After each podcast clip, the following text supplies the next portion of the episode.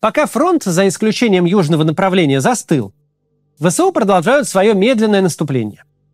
На этом фоне стало известно, что Украина получит самолеты F-16. Вопрос только в том, сколько, когда и какие именно. В западной прессе уже не, не раз писалось, что F-16 помогут Украине наступать, да и вообще хоть как-то уравнять силы на юге, где ВСУ сражаются при господстве российской авиации в небе.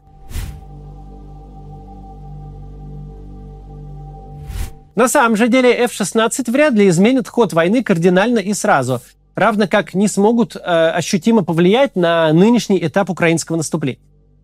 Они попадут в Украину, когда нынешнее наступление уже закончится. А учить украинских пилотов управлению F-16 э, начнут в сентябре, скорее всего, в Нидерландах и Румынии. Но сперва пилотов направят на языковые курсы – Дело в том, что многие украинские пилоты и вообще украинские военные недостаточно хорошо знают английский язык.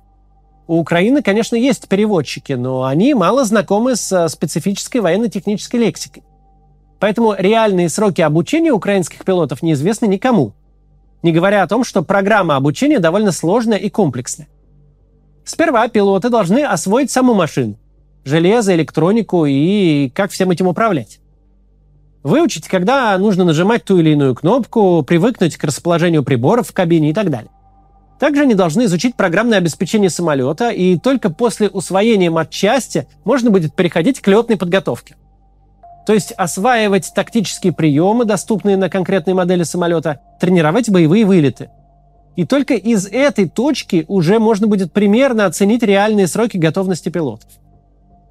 Обучаться будут не только пилоты, но и технические работники – механики и авиатехники, которые осматривают самолеты перед вылетом и после него, делают ремонт и устраняют разного рода неполадки. Причем подготовка наземного персонала может занять больше времени, чем переучивание пилотов. И еще кое-что, что необходимо учитывать на протяжении всего разговора об F-16. Допустим, завтра 20 или 30 американских самолетов с подготовленными пилотами и техниками окажутся в Украине. Но это не значит, что их немедленно бросят в бой – ведь нужна еще наземная инфраструктура и материально-техническая база для обслуживания новых бортов. Военные эксперты считают, что полная интеграция F-16 в авиапарк ВСУ займет годы. Тогда спрашивается, зачем Киев так настаивал на этих самолетах? Чем они могут быть полезны в моменте и могут ли? Чтобы разобраться, что к чему, надо вспомнить, как все начиналось 24 февраля 2022 года. Ведь нынешняя война отличается от других войн за последние 30 лет именно противостоянием в воздухе. И для начала нужно объяснить, почему она такая особенная.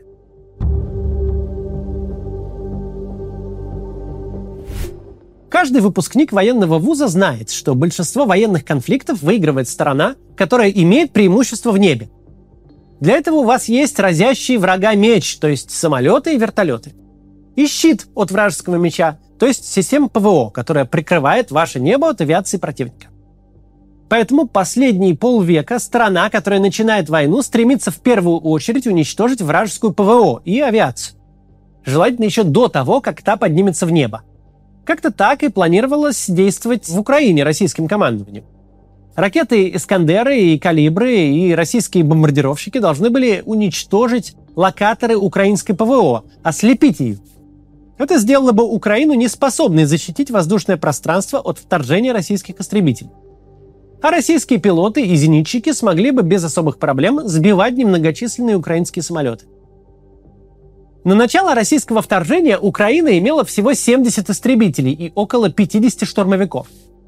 Это не то что в разы, это на порядок меньше, чем состояло на вооружении у России. К середине 19 года Россия имела около тысячи истребителей и штурмовиков – Конечно, далеко не все они были в э, состоянии полной боеготовности, но шансы на успех в небе у украинской авиации, казалось, стремились к нулю. Более того, украинские пилоты имели в распоряжении в основном самолеты 80-х годов, самая новая модель 91 -го года выпуска. Российские же пилоты не только располагали более современными машинами, но на этих машинах стояли и более зоркие радары, и более дальнобойные ракеты – можно было заметить и сбить украинский самолет еще до того, как тот обнаружит российский. Так, с 24 февраля и приблизительно до середины марта российская авиация уничтожила 32 украинских самолета. Это только подтвержденные потери. Но был один фактор, который российское командование недооценило. Поговорим подробнее об этом после рекламы. Индекс Мосбиржи за 2022 год упал на 43%. Те, кто вложил свои деньги в российские акции в прошлом январе, в этом году ищут новые возможности для диверсификации вложений. Их не так много. Можно приобрести недвижимость, положить деньги на счет в банк, купить облигации, или можно воспользоваться таким новым инструментом для инвестирования, как краудлендинговая платформа JetLand. Краудлендинг – это прямое кредитование бизнеса, где деньги в кредит дают физические лица, такие как мы с вами. Банк не участвует в сделке, а значит не забирает часть прибыли. Сделка становится выгоднее и для бизнеса, и для инвестора.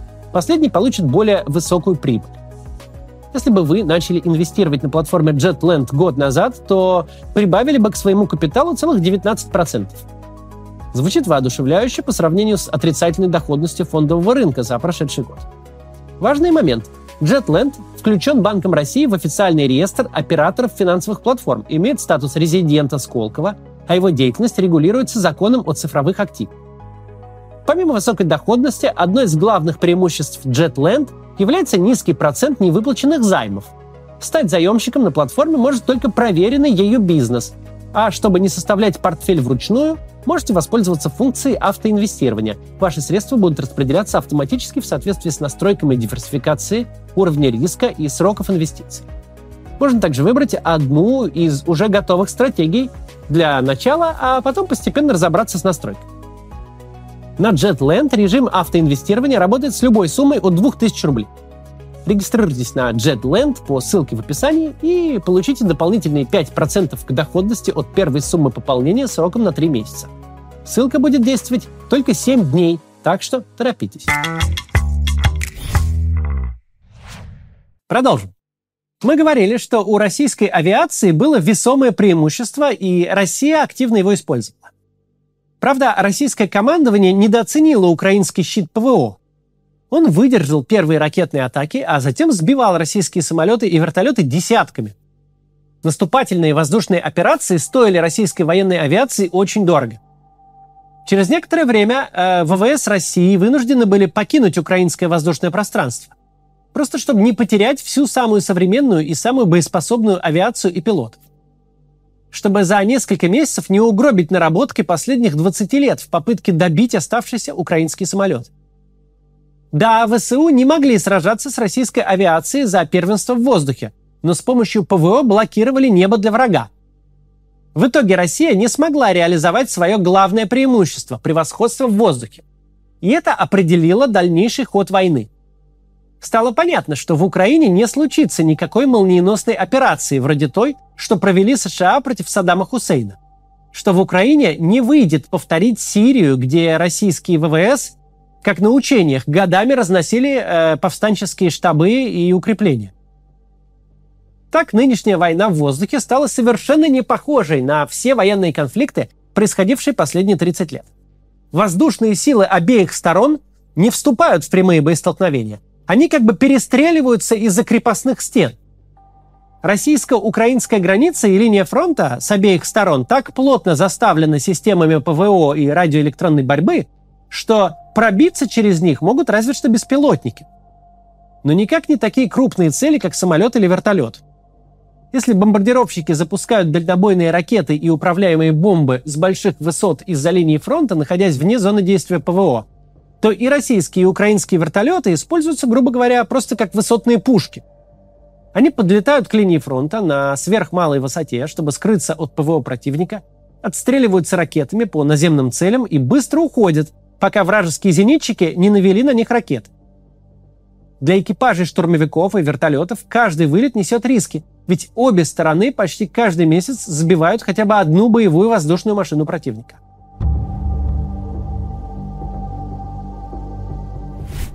По оценкам западных аналитиков, введение в строй нескольких десятков F-16 не поможет кардинально изменить ход войны. Чтобы его переломить, нужно по меньшей мере несколько сотен самолетов. Более того, десятки даже очень хороших самолетов не смогут, например, закошмарить российскую ПВО. Они не смогут пробираться через линию фронта, летать в сторону Крыма и разбивать штабы противника в глубоком тылу. даже не смогут сразу же помочь украинской армии в прорыве Южного фронта. Вообще, если и существует универсальный совет по работе с информацией военно-технического толка, то формулируется он просто. Как только вы услышите мнение, что некая вундервафля, едва попав на фронт, приведет к мгновенным прорывам и масштабным кольцам окружения, смело такую экспертизу игнорируйте. Война уже давно достигла таких масштабов, что силами одной волшебной штуки, пусть даже самой технологической, ход боевых действий не изменить. Тем более, что назвать F-16 технологичными можно лишь с большими оговорками. Ведь по западным стандартам это устаревшие модели. Но в сравнении с российской авиацией они выглядят вполне достойно. Насколько достойно, покажут бои. Важный момент. Российские пилоты летают на привычной технике, хорошо знают ее возможности, сильные и слабые места. Тогда как для пилотов украинских F-16 это все же новая машина, им будет объективно сложнее. Сама же передача Украине натовских самолетов преследует две цели – краткосрочную и долгосрочную. Прямо сейчас украинские воздушные силы смогут компенсировать потери, пусть не самой новой, но очень хорошей западной техники. F-16 – это все-таки многофункциональные истребители четвертого поколения. Их радары и ракеты позволят пилотам наносить удары по наземным и морским целям еще до того, как самолет войдет в зону действия войскового или корабельного ПВО. Добавят они возможностей ВСУ и прямо на фронте. F-16 более стойкие к помехам российских систем радиоэлектронной борьбы, значит, смогут лучше наводить свои ракеты на цель. К тому же F-16 можно использовать не только как высотную пушку. Украинские пилоты смогут обнаруживать и сбивать российскую авиацию, а также нейтрализовывать российские дроны и ракеты в прифронтовой зоне. То есть будут выполнять еще и функцию ПВО это снимет нагрузку с наземного ПВО, и его можно будет, например, перенаправить на прикрытие украинских городов и объектов э, энергоснабжения от ракетных атак. Ведь уже сейчас Украина активно готовится к тому, что осенью Россия возобновит атаки на гражданскую инфраструктуру, чтобы снова оставить людей без света, воды и тепла, когда наступят холода. Но со стратегической точки зрения важнее долгосрочный эффект. Поставка F-16 обеспечит Украине перевооружение авиапарка западными образцами. У ВСУ откроется доступ чуть ли не ко всей линейке западных авиационных ракет и других вооружений, к системам обнаружения и программному обеспечению. Ничего советского на F-16 уже не повесишь. Только западные ракеты, западные радары и программное обеспечение. Это позволит Украине освоить стандарты НАТО, только уже не протокольные, а самые настоящие. Поэтому переход на F-16 – это буквально шаг в будущее. Это не просто переход на конкретный тип западного истребителя, это переход на западную философию пилотирования. По словам украинского военного аналитика Николая э, Белескова, Украина делала два запроса на самолеты. Максимальный на 128 машин и минимальный на 48. Это четыре полноценных эскадрильи, примерно столько, сколько утратила Украина. Оценка Белескова и западных экспертов сходится в том, что получение F-16 позволит украинским воздушным силам качественно усилиться в долгом противостоянии с российскими ВВС. Ведь несмотря на то, что в Украине еще долго будет действовать стратегия закрытого неба, ползучее противостояние в виде как минимум войны дронов никуда не делось. И Россия все еще имеет гораздо больший потенциал в небе и на земле – так, например, Россия имеет очень опасные для F-16 системы ПВО С-400, имеющие большой радиус действия. Они стоят в Беларуси, у российско-украинской границы и в районе линии фронта. Есть и другие системы ПВО, из-за которых украинская авиация может свободно летать только глубоко внутри своего воздушного пространства. Кроме того, Россия пытается уничтожить украинскую авиацию, обстреливая крылатыми ракетами аэродромы ее базирования. Пилоты ВСУ вынуждены постоянно менять места стоянок своих самолетов, прятать склады с авиационными ракетами. В российских провоенных медиа высказывают мнение, что с получением F-16 проводить такие маневры станет труднее. Мол, шасси F-16, как и всех западных самолетов, не приспособлены для железобетонных блоков украинских военных аэродромов. По оценке этих медиа, для F-16 якобы понадобятся более деликатные бетонные взлетно-посадочные полосы. Более того, российские военные эксперты даже вычислили аэродромы с наиболее приемлемым покрытием взлетно-посадочных полос. Сначала эксперты исключили маленькие аэродромы, затем те, которые попадают в зону действия российского ПВО. И таким образом насчитали несколько аэродромов, пригодных для F-16. в Одессе, Львове, Киеве, Черкасах и Ужгороде. А это уже более конкретные цели для российских ракет. Прямо сейчас, пока F-16 еще и близко не введены в бой, обстановка на воздушном фронте обстоит следующим образом. С одной стороны, украинское небо прикрыто настолько мощным щитом ПВО, что у российской авиации нет шансов через него пройти. С другой стороны, украинской авиации высовываться рано, да и смысла нет. Она пока слишком слаба.